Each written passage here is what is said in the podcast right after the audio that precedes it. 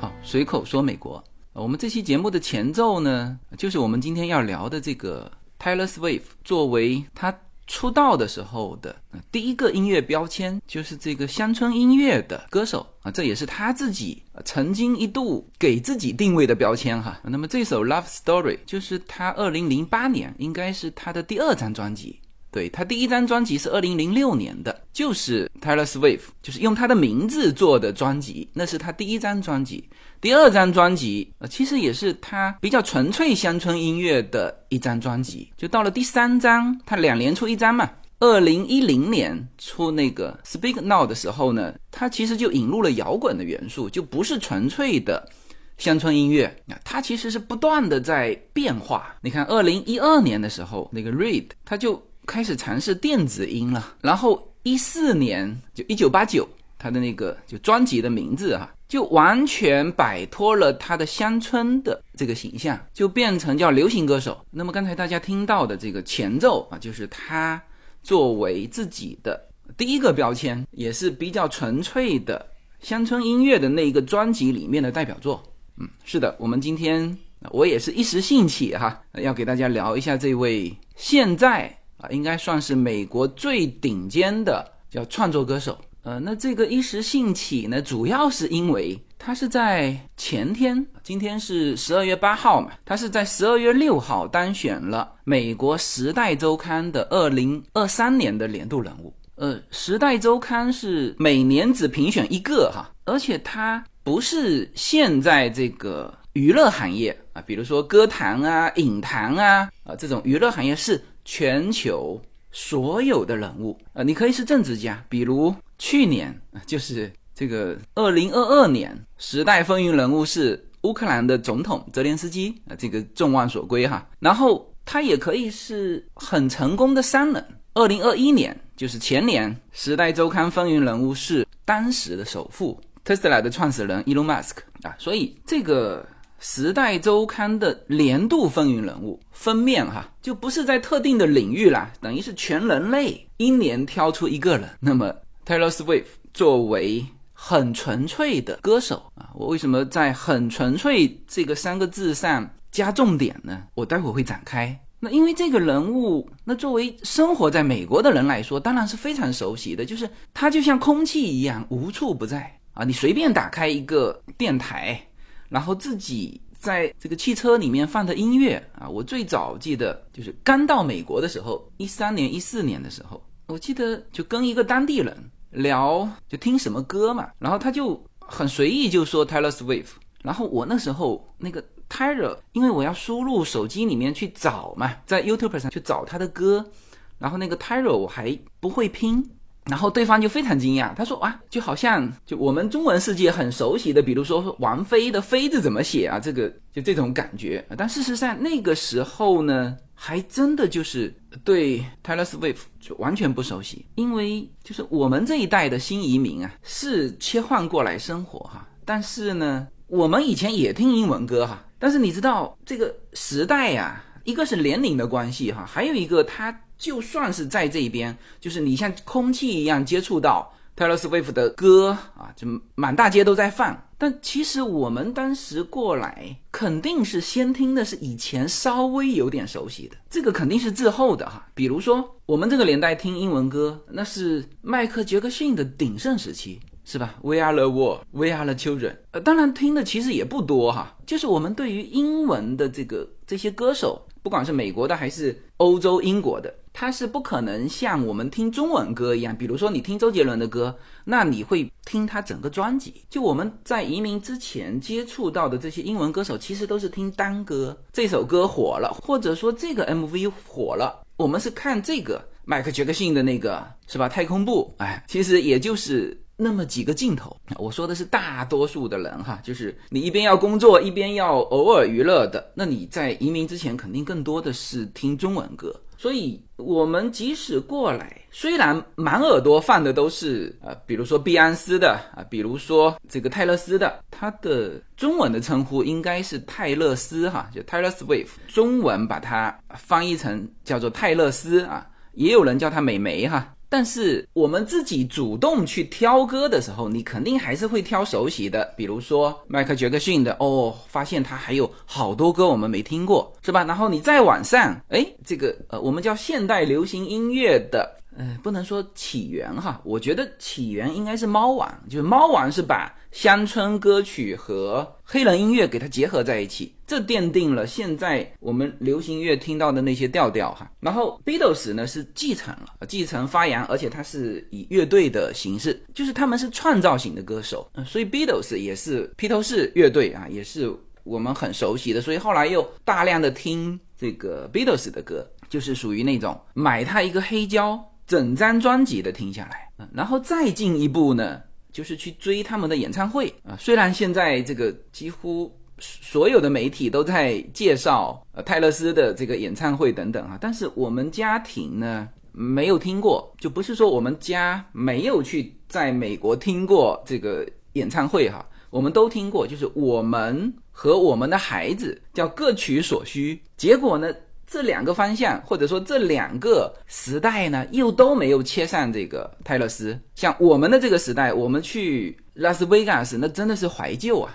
比如说，我们会去除了那几个经典秀之外，我们会去追 The Beatles 的音乐秀。当然，就不是 Beatles 唱的了哈，不是他们的演唱会。但是他的音乐秀呢，是把相当于他的演唱会，就是别人唱，那全场也是。其实看演唱会是。一种就自己的感动，有这个情怀，然后跟着里面一起唱。那我们去追 Beatles 去了，Yuna 呢，他去追他的韩国明星去了，看那个现在的韩国小明星的那些这个演唱会，我是没跟去的哈，但是叶子跟着去了，叶子去也听不懂，这个我们叫各取所需哈。所以这个泰勒斯呢，叫做他像空气一般的存在，就是无处不在，但是呢又没有引起我们之前的注意。直到他前天啊被评为叫时代风云人物，才引发了我的注意。那我先说几个哈。首先呢，二零二三年的，就刚才说过了，它是一个全球的所有人类进行一个评比，它是一个，我直接读。这个维基百科上面的名词解释哈，这个《时代》杂志年度风云人物，Time Person of the Year，一整年的是选出当年度对于世界最具有影响力的事物，还不仅仅是人啊，它可以是一个个人，或者是一个家庭，还可能是一群人，或者是一个概念、一个地方，甚至是一个机器。但是呢，选出来的这个东西啊，一定是要在过去的一年。就是在二零二三年，对于全球来说是有着最深远的影响，而且它还不限定说这是最好的影响，你可以是最坏的影响。今年的候选人啊，除了这个泰勒斯之外，还有另外八组人。就是为什么说是组哈？就刚才已经说过，它可以是一个家庭，可以是一个概念。那么跟泰勒斯竞争的有谁呢？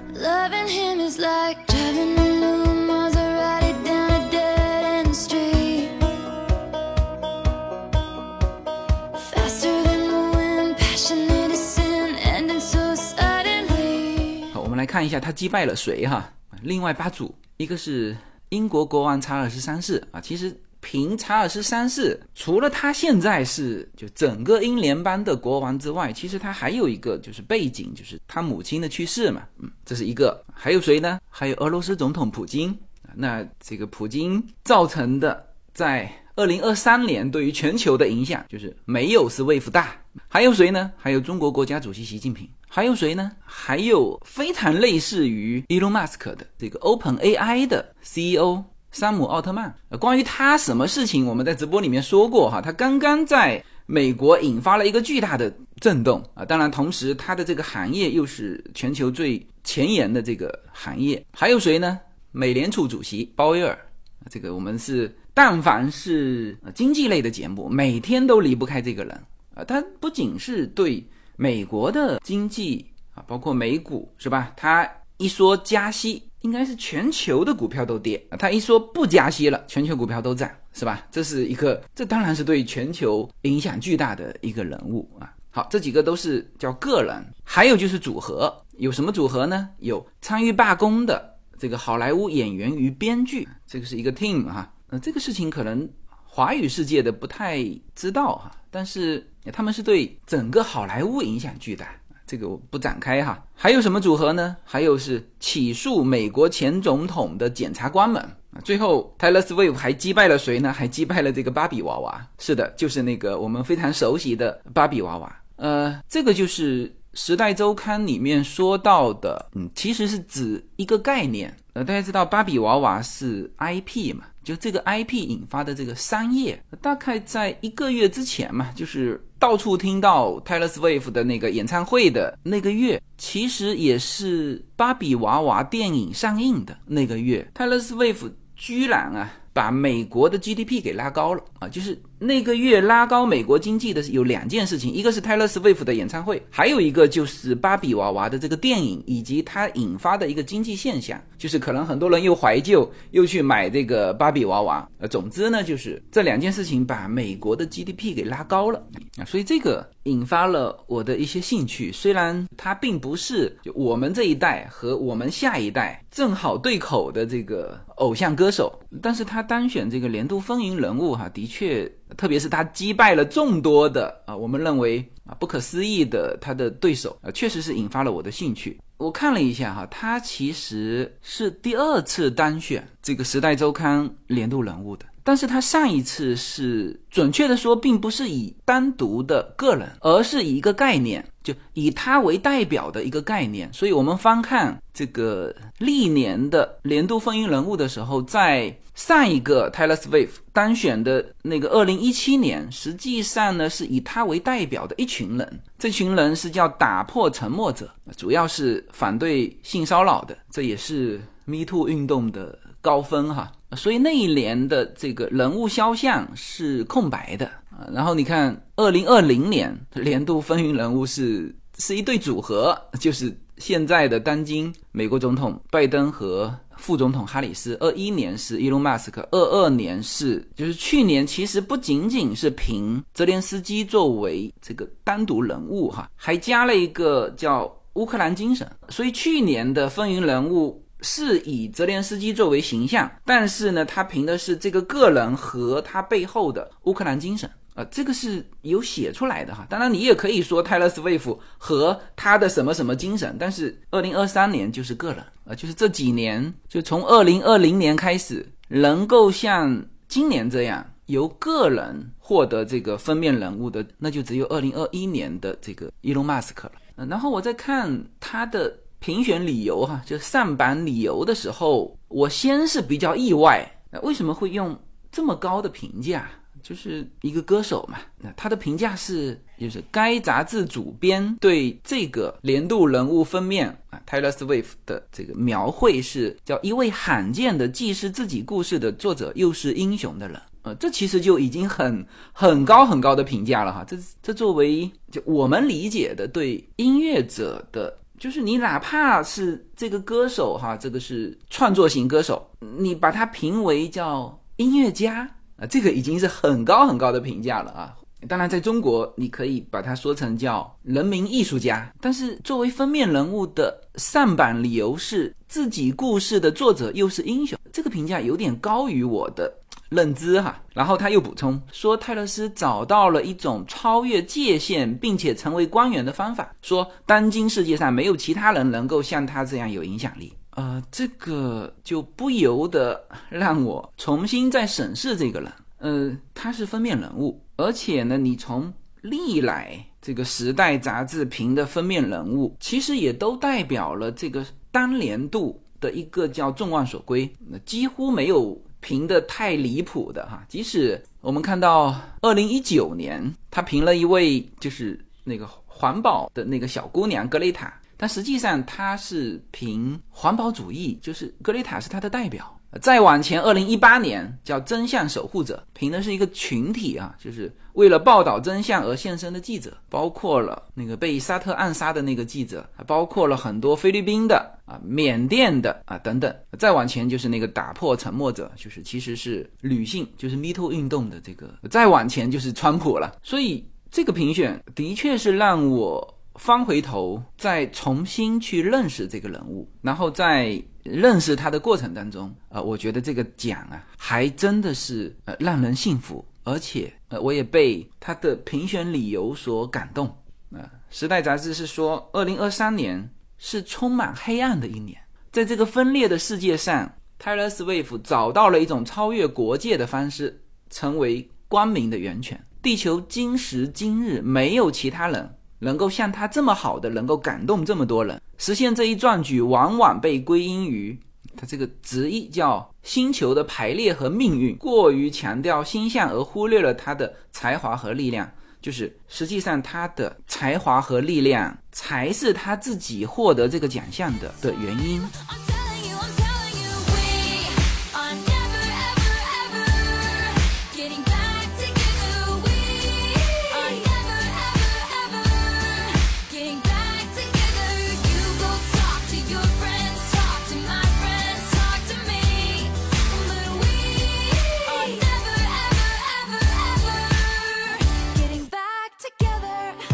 好，那刚才过渡的这首啊，也是 Taylor Swift 的呃另外一首成名曲哈。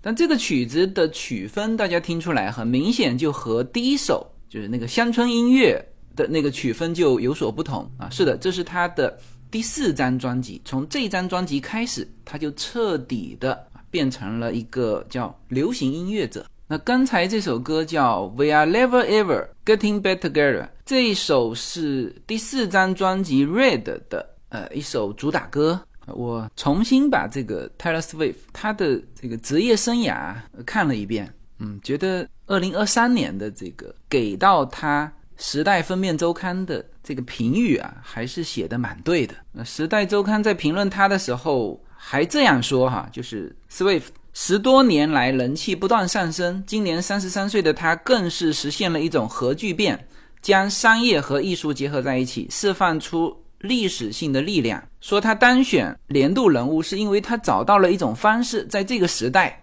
就是刚才说到的非常分裂的、非常黑暗的时代，给世界各地的人们带去希望。呃，我看完他的成就啊，我也挺挺感动的。但我这个感动呢？呃，当然也认可哈，刚才说到的，就它聚合了不同观念的啊，我们现在说的叫两极分化的这种左派右派哈，都能够在他这里找到一个共同的温暖和激励，这个我当然是认可。但是我更感动的是，就他是一个纯粹的音乐人，然后这个时代现在的美国能够给到这样一位纯粹的音乐人，叫做名利双收。就是他只要把自己的这个专业做到最好，非常努力，非常坚持，这个世界就能够回报给他这么美好的回馈啊！这是我非常感动的。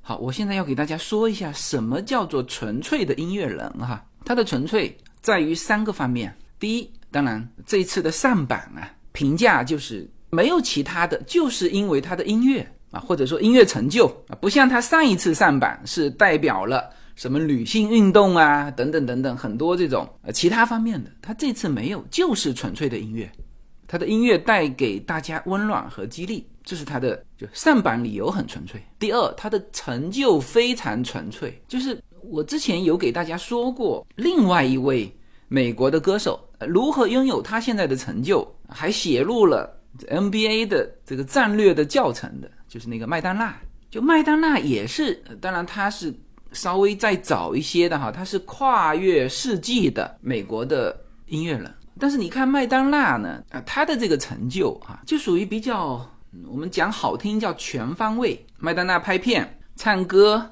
投资啊，她甚至有自己的就是培养，用他的流量去带新的这个歌手，然后通过新的歌手赚钱。也就是说，我们去评价麦当娜的成就的时候，我们会发现她有好多头衔，她甚至是把自己包装成那种叛逆的呃，就不断的踩在这个大众和儿童不宜的这个中间线上，就是以这种颠覆的形象啊，就是我们一说起麦当娜，首先这个名字啊，性感女神是吧？然后呢，会出现她的一些这个形象，跨尺度的形象。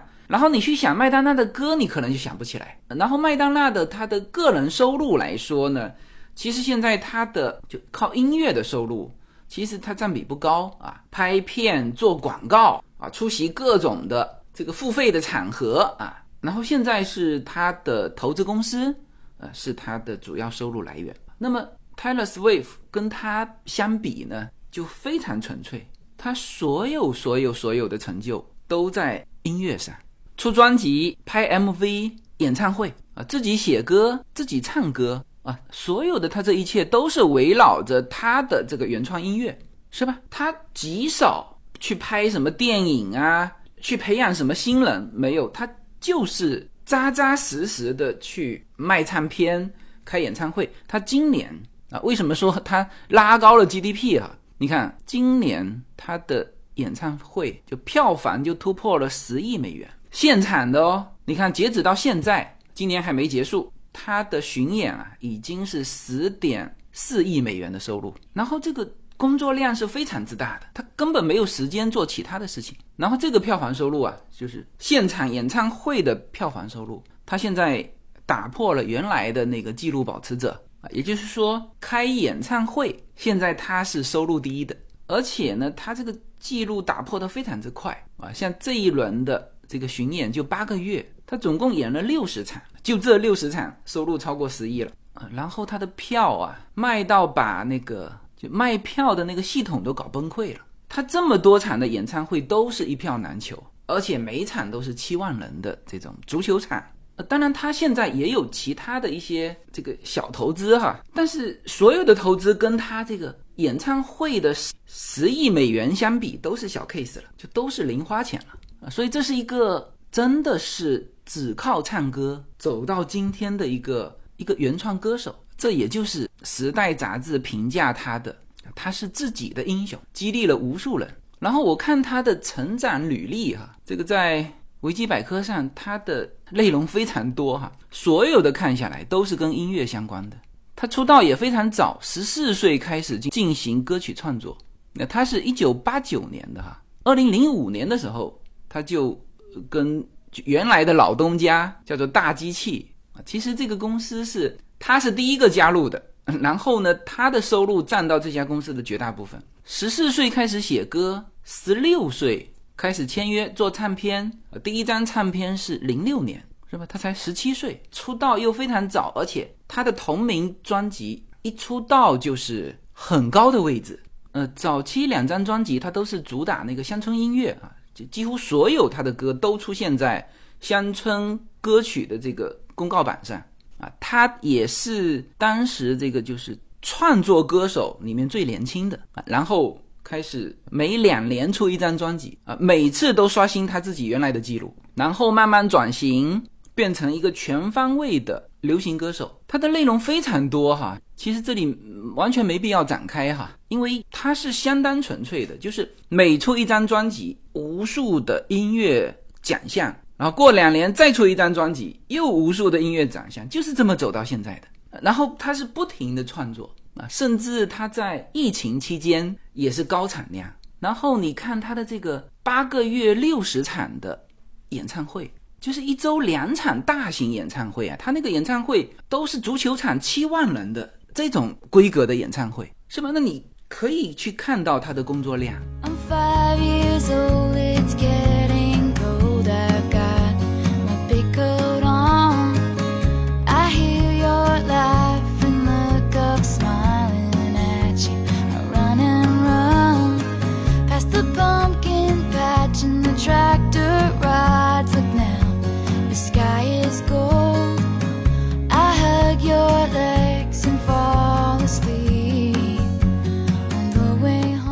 是大致的拉一下他的成就哈，他的所有的成就都在音乐上。呃，刚才说了，从他第一张唱片开始走乡村音乐的路线哈，就广受好评。之后的每一张唱片都大卖啊，所以他的唱片呢，基本上是叫广受好评的音乐集啊，就没有哪一张唱片卖冷过哈。你看，从他出道零五年签约，零六年第一张专辑，呃，其实也不过十七年时间，因为他现在才三十三岁呀。啊，真的是叫正当年才能够有这个八个月六十场演唱会的这个体力。我们看一下他总共赢得了多少的奖项哈？他赢得了十二项格莱美奖，包括三项年度专辑、一项艾美奖啊。格莱美奖是呃也称叫留声机奖嘛，是唱片方面的；艾美奖就是电视方面的。四十项全美音乐奖。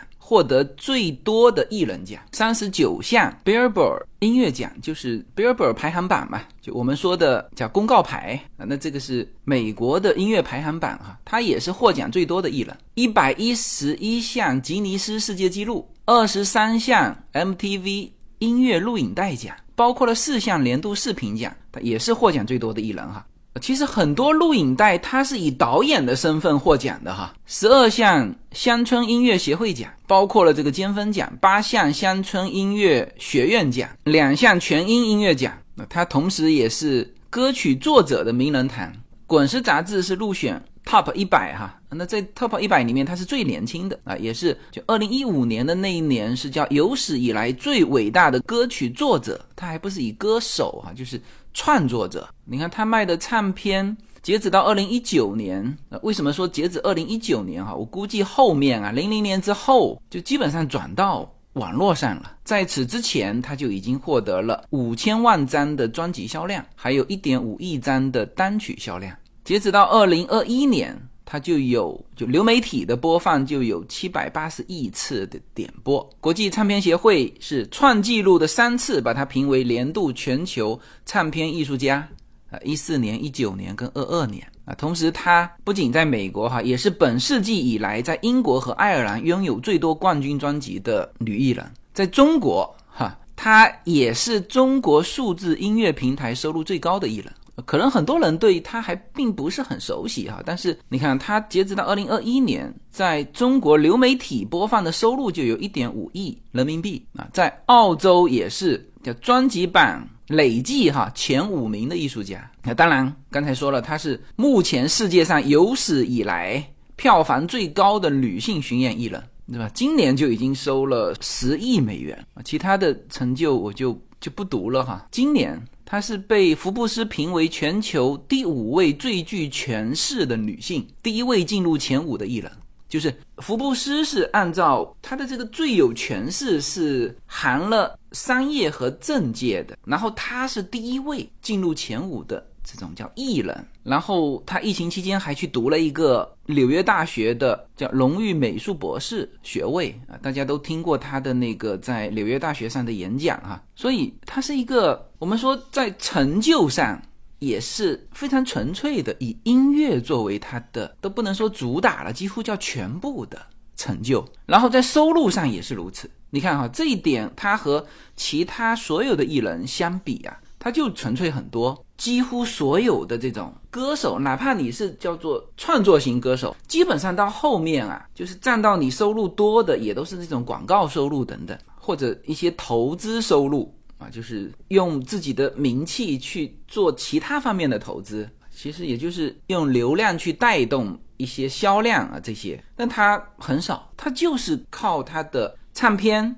呃，当然，现在的唱片已经转成流媒体了哈，就是呃直接点击付费，然后它就可以分润的这种。还有就是他的演唱会，所以这一点让我觉得，就一个呢，现在还能有这么纯粹做音乐就能够达到这种高度，然后就能够赚这么多钱的，这个是呃让我挺感动的。第二呢，就是美国这个社会能够。鼓励和培育，就你不用去什么流量带货，也不要去逢迎权贵啊，是真真正正靠自己的作品。我们之前有熟悉的，听起来也很牛的这种女艺人，是吧？我就是豪门，但问题是她没有这个作品，那不像 Swift，就是她出道以来呢，不是说没有经历风雨，也有一些风波，但是。每一次分波啊，他都用后面一张的作品来把自己导向正轨，就是他赢的你没话讲。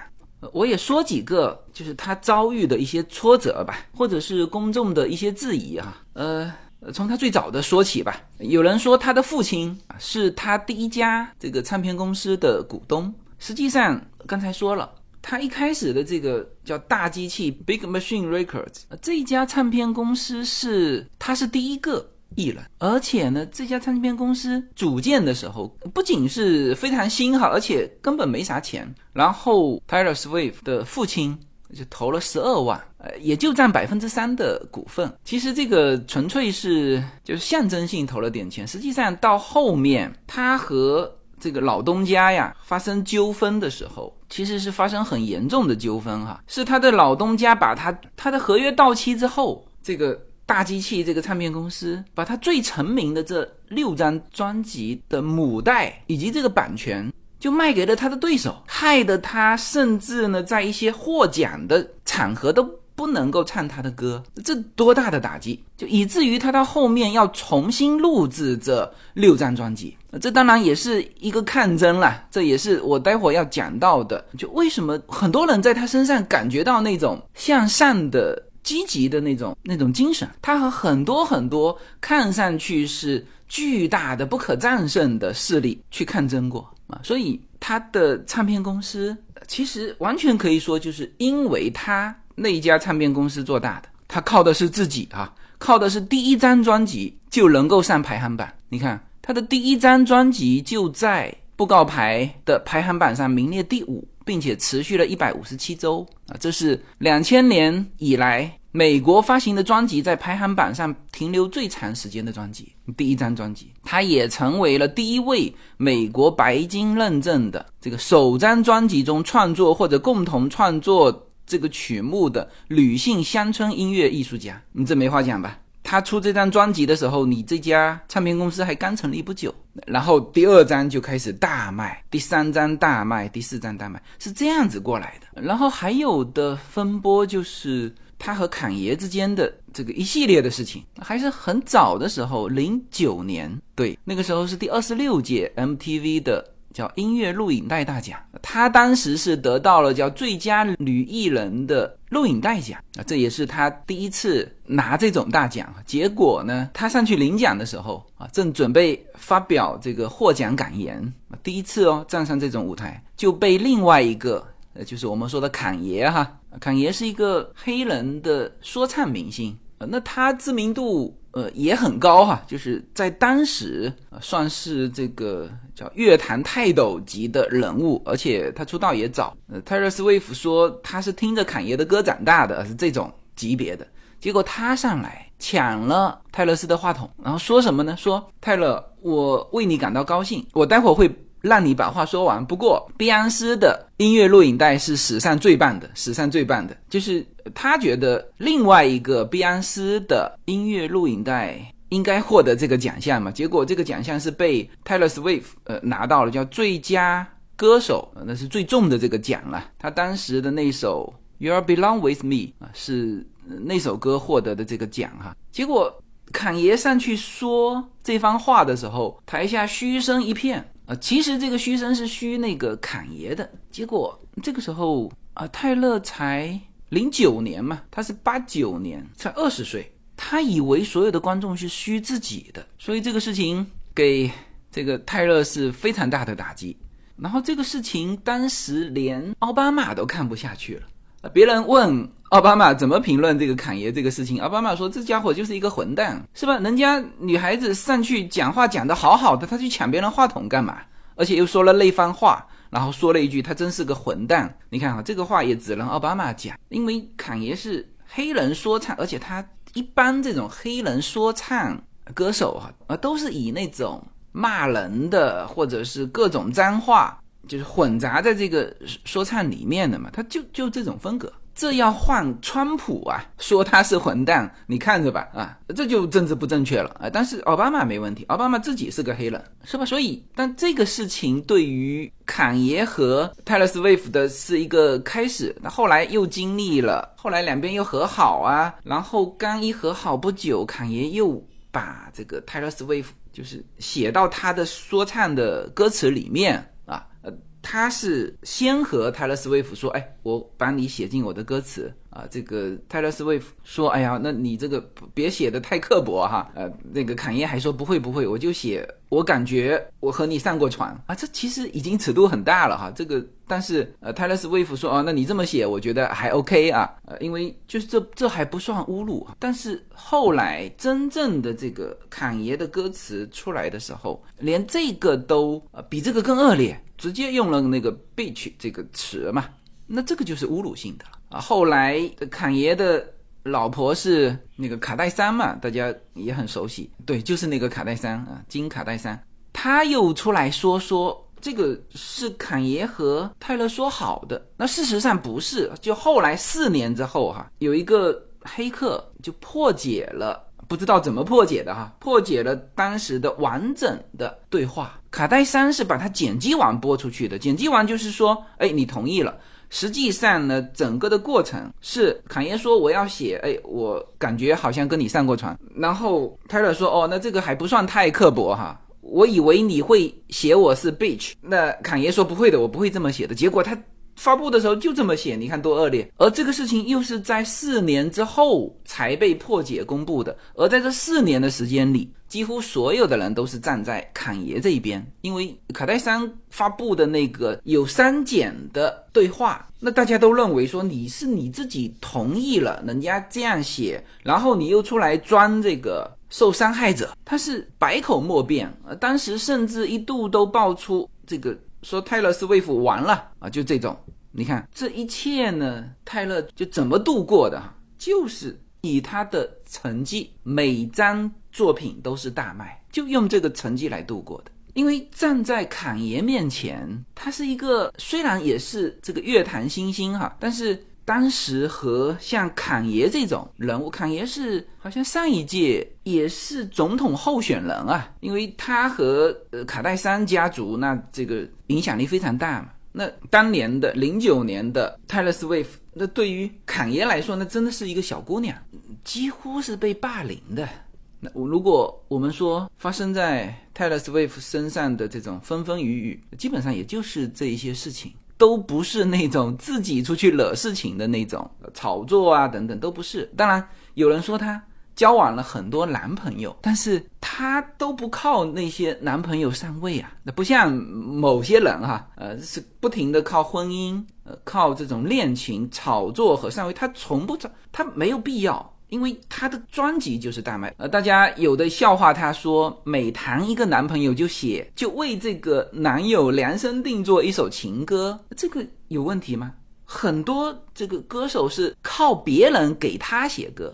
他是不一样，他是反过来给别人写歌，这有问题吗？这没问题啊，是吧？所以泰勒·斯威夫的确啊，一路走来，他的努力、坚持、抗争，而且这种创作，就他所有的歌都他自己写的。现在我们说叫制作人哈，有的是整个，因为现在的音乐啊，除了词曲，还有其他的搭配等等啊，这统称制作人嘛。他是大部分他自己歌的制作人，他也有一些是跟别人一起合着制作的。他同时也是他大部分自己 MV 的导演，所以刚才说了，他很多的 MV 获得叫录影带最佳导演奖，他是以导演的身份获得这个奖的，还不是以歌手的身份，呃，这些都是他自己参与制作的。然后为什么说他也鼓励了很多人，就敢于向这种巨大的势力去抗争？我们说一下他抗争过的一些事情哈，一个他跟侃爷的这个。算是小儿科了。接下去是跟谁呢？跟苹果。是的，他是第一个站出来说：“你苹果音乐，苹果音乐是就是任何一个订阅苹果音乐的人可以先享受到三个月的免费。然后呢，这个免费呀，苹果公司就跟所有的把音乐上传上这个苹果音乐的这些公司或者是呃艺人，就说：那这我也没收到钱啊，那你们也拿不到钱，没有分成。那。苹果是一个什么样的平台啊？这几乎所有的流媒体、媒体，这都得通过他呀。他是第一个站出来说不行，我不接受你单方面的说哦，就把我们的这个歌曲直接就免费了。他说我订苹果手机，你都没有给过我免费的试用版，凭什么我的东西放上你的平台，这些就免费呢？然后他当时把好像是一九八九那张专辑就不放上苹果，就用这个来抗争。结果很快苹果跟他和解了，就说行，那这个免费是我免费的，等于是行销费用嘛。然后他们点击你们的，我照样苹果要付给你们钱。你看这。不是说苹果跟他的和解哈，是苹果跟所有的，等于是这个钱苹果出了，你要做营销嘛，是吧？还有就是刚才也提到的，他重新创作了前面的六张专辑。当时他的老东家跟他的合约结束之后，就把他的母带和这个版权卖给了他的对手，然后对手公司跟他肯定谈不下来嘛。对手公司说行啊，你要回母带，你拿一个新的来换，那这就没完没了了嘛。然后他就放弃了原来所有的母带和这个版权，但是因为他是这个词曲作者跟歌手，他就把自己的这个作品再唱一遍啊，所以他现在前面的六张专辑有两种版本，一个是他零六年、零八年、一零年、一二年啊、一四年啊、一九八九就是一四年的嘛，还有后面的啊一六年应该就这六张专辑。他也不想和唱片公司去去妥协，就是老娘我再唱一遍啊！当然，这个就制作方面几乎都是一模一样，因为他当时就自己参与制作的。但是呢，很多人评价说：“哎呦，他的唱功啊，这几年其实味道完全不一样。特别是他早些年的这个乡村音乐，是十几岁的女孩呀，是以情歌的方式啊，就是比如说他零八年唱的那个。”就那个第二张专辑《Fearless》叫无所畏惧啊，这首歌就是当年他唱的时候，大家都觉得这个他表达的是小女生在爱情方面的这种无所畏惧，但现在唱就不一样了。特别是他经历了这个事件，他把这六个专辑再唱一遍的时候，这个时候的无所畏惧就是对于啊唱片公司的这种抗争啊，甚至包含了对于更大的包括苹果。平台的这种抗争，所以它变成一个就激励了很多这种创作型的歌手。创作型的歌手都会遇到这些问题啊！你唱完之后，你只有一个署名权，这首歌的所有所有的权利、版权、收益权全部归这个唱片公司，那个合同是签到死死的。哎，他站出来啊，我有一个叫创作权归我的，这是我创作的。好，那我就以词曲作者跟创作者的身份，我再创作一遍。所以这些都是很激励人的啊！我就靠我的本事啊，不屈从任何权贵啊，每一分钱都是啊靠自己赚的。那她肯定现在是叫做收入最高的女艺人啊，有作品的这种哈。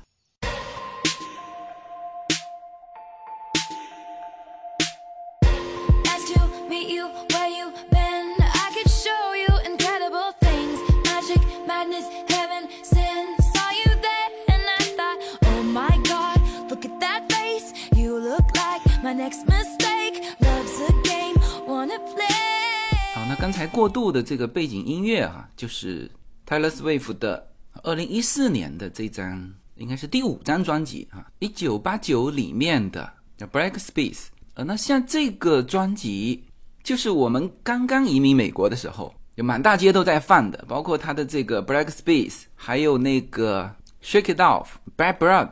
你听这名字哈。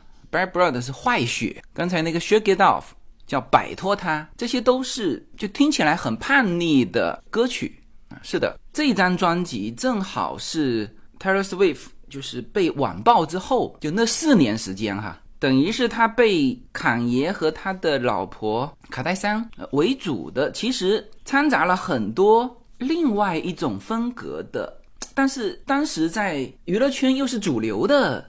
这种情绪什么呢？就是这种叛逆的情绪。因为 Taylor Swift 她是以这个乖乖女的形象出道嘛，乡村歌手小清新，而且她那时候年龄很小嘛，十七十八岁，唱这个爱情歌曲，那就是非常传统的，而且她是白人，金发，是吧？这个一看就是属于保守派，非常传统的这个美国乡村女孩的形象，那她就沿着这条路走嘛。啊，实际上应该说，他的整体家庭教育也是如此哈。那么这个和像坎爷、卡戴珊这种是吧，黑人文化以及当时整个就是像川普是一六年当选，但是在此之前，这种大众之中的这种就已经陷入互相看不上的这种氛围当中。所以呢，当时的就但凡是不管是真的有这种叛逆思想，还是呃他是想追逐这个主流这个情绪的这帮人呢，一股脑的全部站台是站侃爷这边，就是来网暴他嘛。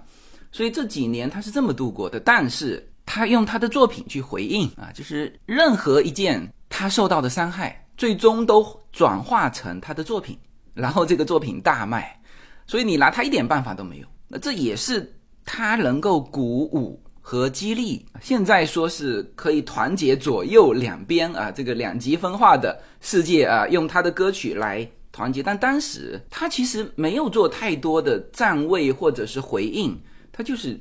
把这些情绪全部转化到歌词里面，所以这些歌你听得出他有暗黑的色彩和叛逆的风格，所以他看起来是被那些叛逆的情绪伤害的，但是他自己又转换成这种角色之后，当然他又得到了这种情绪的赞赏啊，所以这就是 Taylor Swift。呃，曾经有一片纪录片哈，也是大概在这个时间拍的，好像就叫《泰勒斯美国小姐》，嗯。就是全程记录，几乎是一个是他的纪录片，还有放了很多他成长的一些叙事哦。这个纪录片的名字就叫《Miss American》。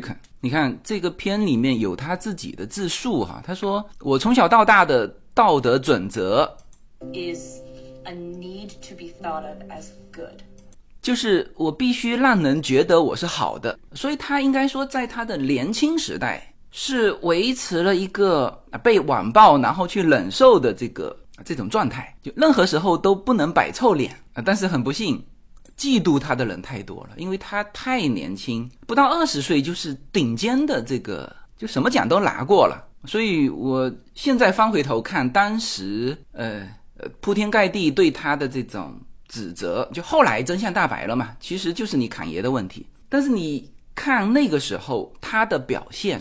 以及那些攻击他的人的那些嘴脸，其实现在看的是很清楚的啊。所以他后来是这么说：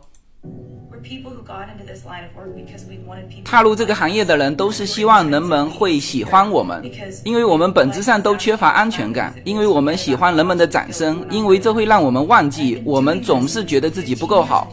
而我已经这样做了十五年，我觉得很累，很烦恼。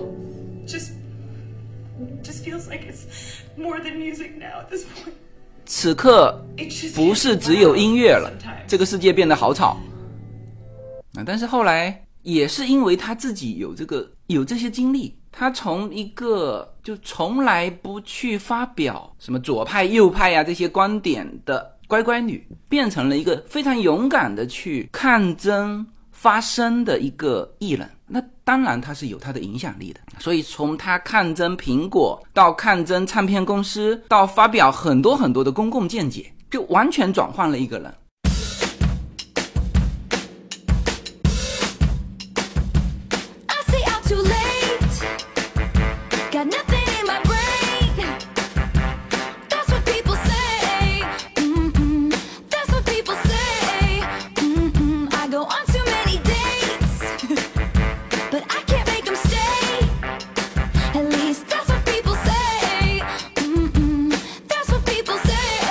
刚才这首是同样在他的一九八九的专辑里面，刚才提到的另外一首歌《Shut It Off》，就是摆脱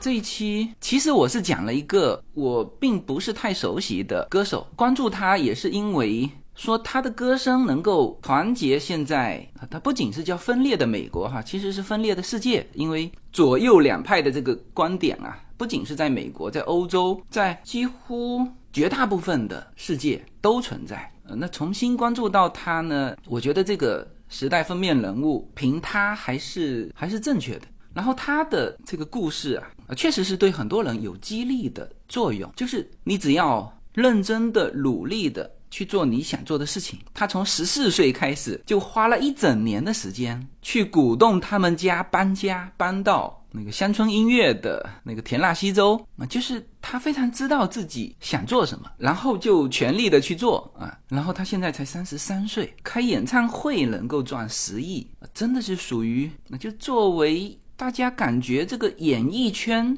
或者说很腐朽或者很黑暗的这种演艺圈，他能够站着把钱赚了。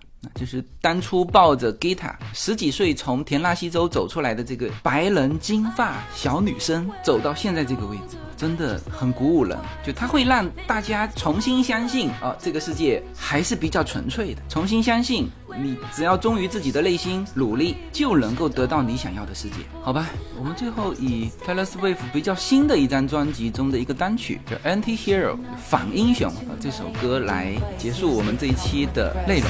好。谢谢大家。